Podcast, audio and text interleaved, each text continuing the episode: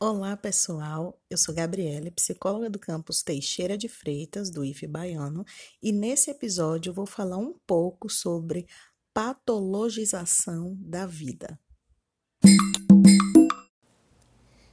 Depois dos anos 90 no Brasil, a escola tem se tornado um espaço ainda mais relevante no desenvolvimento de crianças e adolescentes.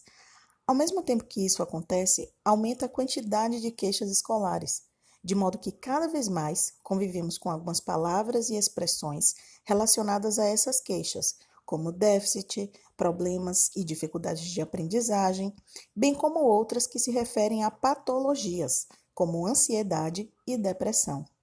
Mas será que todo não aprendizado ou todo sofrimento tem a ver com algum diagnóstico?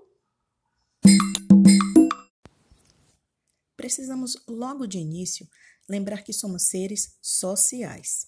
Existimos num tempo e num espaço, em uma determinada sociedade e em grupos, que possuem características próprias, que não são absorvidas por todos da mesma forma e com a mesma intensidade. Nem sempre são absorvidas na sua totalidade, e podem até não ser absorvidas sem antes haver questionamentos.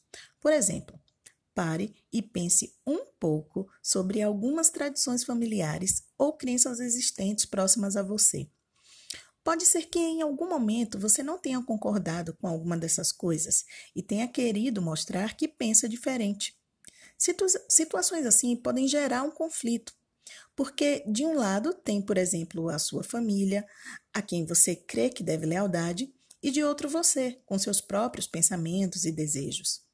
E tem um olhar ainda maior que o seu e o de sua família, que é o olhar da sociedade, dos grupos que você faz parte.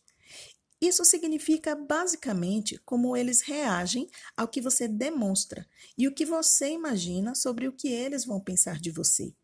Esse olhar aumenta ainda mais o conflito. As angústias também podem ter a ver com um ideal impossível.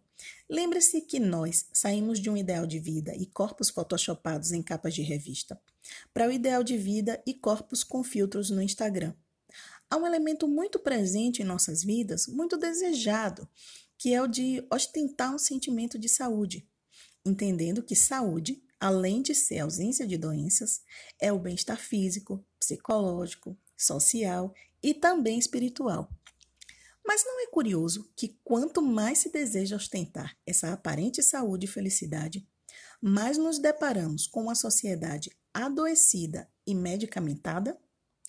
Se a escola é um espaço tão presente na vida de crianças e adolescentes, não é de espantar que também em seus portões entrem os conflitos e as angústias que as pessoas carregam, e isso pode e muito atrapalhar o aprendizado.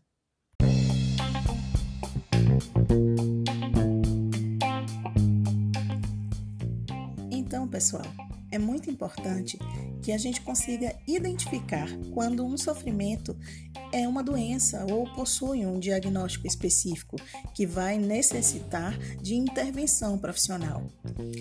Uma das principais características que indicam que algo não vai bem a ponto de cogitar ajuda profissional para diagnosticar ou para intervir é se a pessoa estiver disfuncional, ou seja, não estiver conseguindo realizar atividades do dia a dia com a mesma competência de antes, ou se ela estiver agindo de modos muito diferentes aos de antes dos possíveis sintomas.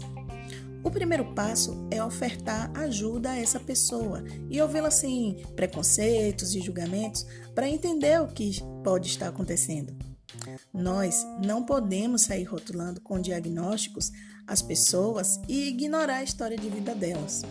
Lembre-se de uma coisa: às vezes, uma mudança no ambiente ou de ambiente pode surtir mais efeito do que algum medicamento. Eu vou ficando por aqui e até a próxima.